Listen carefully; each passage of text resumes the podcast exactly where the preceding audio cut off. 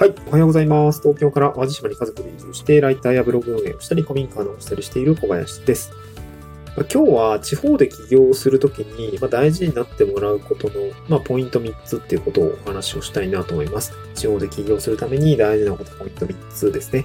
えー、1つ目、一つ目がコツコツやること、2つ目が変化を取り込むこと、3つ目がお客さんにファンになってもらうこと、まあ、この3つについて、まあ、その身近な事例で、えー、解説をしたいなと思います。まあこれ言ってみると、コツコツやること、変化を取り込むこと、お客さんにファンになってもらうことって、まあ別に地方企業だけじゃなくて、まあ、晩年、ばばなんかいろんなことに、えー、通ずることだと思うんですけど、ことを多分地方企業だと、あの、まあ、特に実業なん、今回の事例は実業なんですけど、まあ、結構重要だなというか、まあ、これないときついなっていうところがね、あの、非常に感じましたので、ちょっとご紹介をしたいなと思います。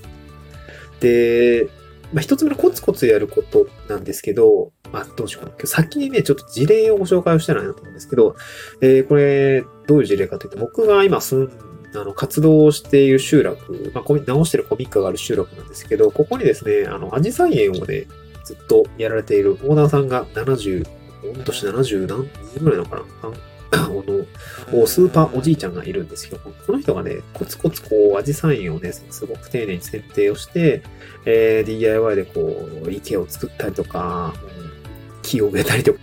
おあの、お一人、まあ奥さんもいらっしゃいますけど、もうね、その、夫婦で4000株以上のこう、アジサイを植えて綺麗にしてるんですよね。で、もう一日ね、この、まあ最近本当に見頃なんですけど、一日200人以上やっぱ呼び込むんですよ、この集客がすごくて。で、めっちゃ山奥なんですよね、ぶっちゃけ。もう道もね、車1台通れるのがやっとぐらいのね、道を通り抜けて、みんなこう、えー、この道なってんの？って不安な顔しながら来るんですけど、あのーでもそれも来るんですよね。道100人以上呼び込むんですよ。で、僕自身も、まだ道1本しかないから、まあ、おじさん、おじいちゃんはね、その、園内で、まあホス、ホストなんで、まあ接客してるんですけど、まあやっぱ車の駐車場がね、あの誘導したりとか一本道なんで、ちょっと僕も誘導誘導したりとか、交通整理してるんですけど、あの、やっぱりこう、いろんな人が来るな本当にね、あの、関西、淡路島なんですけど、まあ当該、大阪京都、奈良ももちろんそうだし、えー、和歌山もそうだし、まあ、遠いところだと東京、北海道とかも来ていて、いやいや、車で来るんかいみたいな人が結構いて まあ、レンタカーもたくさんあるし、すごいところいろいろ来てるんですね。うん、で、やっぱりその、そんだけアジサイ園って惹かれるもんなのかって僕は正直わかんないんですけど、なんでそんなに人が来るのかっっていうところをね、僕は2、3年一緒に見てきて思ったのはね、やっぱこの3つコツコツやること、そして変化を取り込むこと、で、最後にお客さんにファンになってもらうことっていうのが実現できているから、えー、集客できているのかなと思ったんですよね。まあ、今日ツイッターに、あ、じゃあ、えっと、スタンド F の概要欄にツイッターのリンク貼り付けておきますけど、めっちゃ山奥なんですよね、基本。山奥なんで、写真見てみて見てもらったらわかるんですけど、そんなとこによう人来るなっていう感じなんですよ。で、まあ一つ目のコツコツやることについて、まあどういうことが言えるかっていうと、もうこのおじいちゃんもコツコツ20年以上丁寧にアジサイを作り込んでいるんですね。本当にコツコツだったそうです。で、最初の3年は、アジサイ園としてこう観光農園として開園しても、誰も来なかったって言ってました。3年間。3年間ですよ。3年やって成果出なかったらさすがに凹むじゃないですか。昼寝してたって言ってましたけど、ね、早期退職して、確かやってたんですよね。早期退職をして、アサイエンとして、まあ、この地域、この集落に、また、ド変化せんといかんと。ということで、アサイエンとして、まあ、開園したわけですけど、最初の3年は泣かず飛ばずってことですね。でもこれ聞いて、ちょっと安心したというか、いや、3年やってもダメだけど、25年やったらこんななるんだ、みたいなところなんか努力って報われんだな、みたいなすごく安心をしたんですけど、これだよ、誰も来なかったらきついじゃないですか。でもやっぱこコツコツ大事というか、自分もこう、クライアントワーカーとしてまだ1年半ですけど、今3年、もう長くても3年ですよね。しっかりやらないといけないし、今ブログとかメディア運営もそうだし、3年はね、やらないといけないし、なんだろう5年10年しっかりやらないと継続をするってことって非常に大事なんだなということが、本当にこう、歴史というか、おじいちゃんの生き様を見てみても本当に思いました。コツコツやるっていうのは非常に重要なんだなというふうに感じたという次第ですね。で、あとはね、まあ、これも新しいことなんですけど、あの、そのスーパーおじいちゃんですね。やっぱ、若者の意見を結構取り込むんですね。まあ、僕もそうですし、まあ、ここに遊びに来る大学生とかと結構話す機会があったりみたいで、インスタやるといいですよとかね、まあそういう新しいこととか変化することの許容が非常に広い。インスタ運用だったりとか、若者の意見をガンガン取り込んで、まあ実際アジサイ自体もインスタしっかり運用されたりとか、で、しっかり運用されるんですね。それはやっぱコツコツ継続力っていうのが あの、そこに生きてる。新しいことにもちゃんと挑戦をして取り込んでるってことがすごく素晴らしいなと思っています。で、僕自身、その、この方の、まあなんていうのかな、アジサイ園のまあ、インスタの運用だったりもそうですし、まあ、ハイライト設計した方がいいですよとか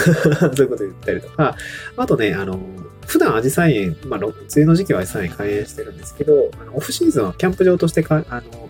運営されていて、僕自身のキャンプ場のホームページ作ってあげたりとか、予約フォーム作ってあげたりとか、ちょっと集客の部分で、あの、Google マップに、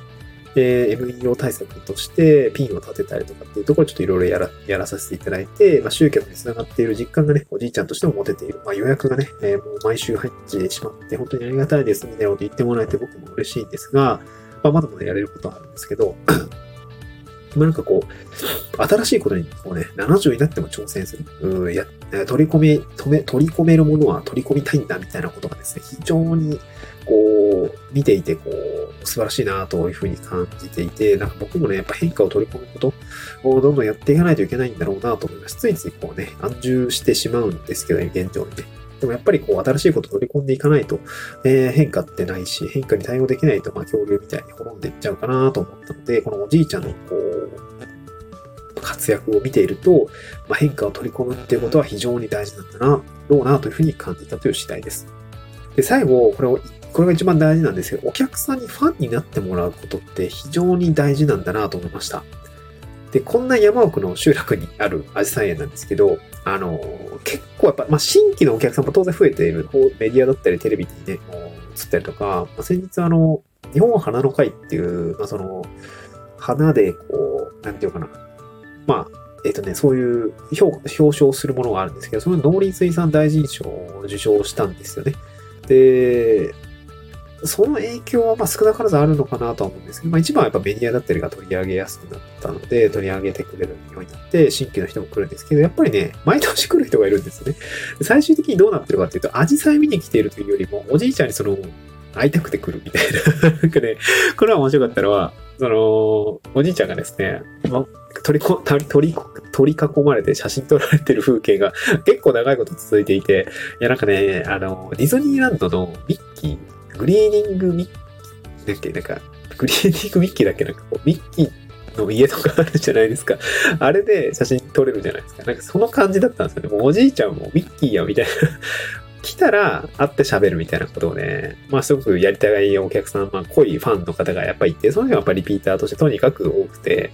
で、そのおじいちゃんも人柄がすごく良くって、まあ、いつもありがとうねってこう言ってくれて、しっかり迎え入れてくれて、対話をしてくれて、あの、話しかけてくれて、ファンの方はもう満足して帰っていく、大満足して帰っていくみたいなことだったんですね。うん、で、今年入園料上げてるはずなんですけど、まあ集客には全く影響なかったですね。うん。まあそんな高いわけでもないし、もっと上げてもまあ別に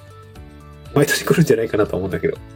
まあ、やっぱりそのお客さんにファンになってもらうことっていうのは非常にすごく重要なんだなと思いました。で、おじいさんの対応としてはやっぱりこう来客者一人一人に声をかけて、ホスピタリティ高い対応をされているっていうのと、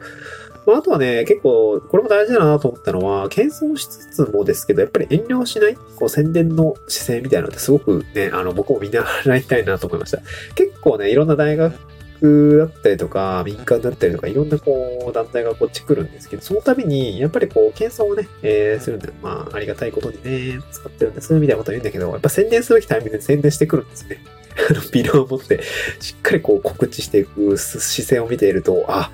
こう、新規のお客さんにリーチしていくためにはこういう努力が必要なんだ、みたいな。伝えるっていう努力を謙遜しつつも遠慮はしないスタイルでやっていくっていうのは非常にこう学びがあって、僕もついつい謙遜というか、ね、あの自分を売り込むってことはなかなかできないんだけども、やっぱやらないといけないんだろうなと思いましたね。お客さんにそうやって、まあ、気づいてもらって、そしてファンになってもらう。気づいてもらうってことは、まあ、やらないとファンにはなってもらえないので、そういうところはね、やっぱすごく重要なんだろうなと思いました。いや、なんかこういう、こう、地方でめちゃめちゃ頑張ってる、しかも過疎集落でね、頑張ってるおじいちゃんの姿を見ると、僕もまだまだやらやらないといけないことがたくさんあるなと思ったので、まあ、なんかちょっと一緒にね、協力していきたいなと思った次第でございました。という話でございました。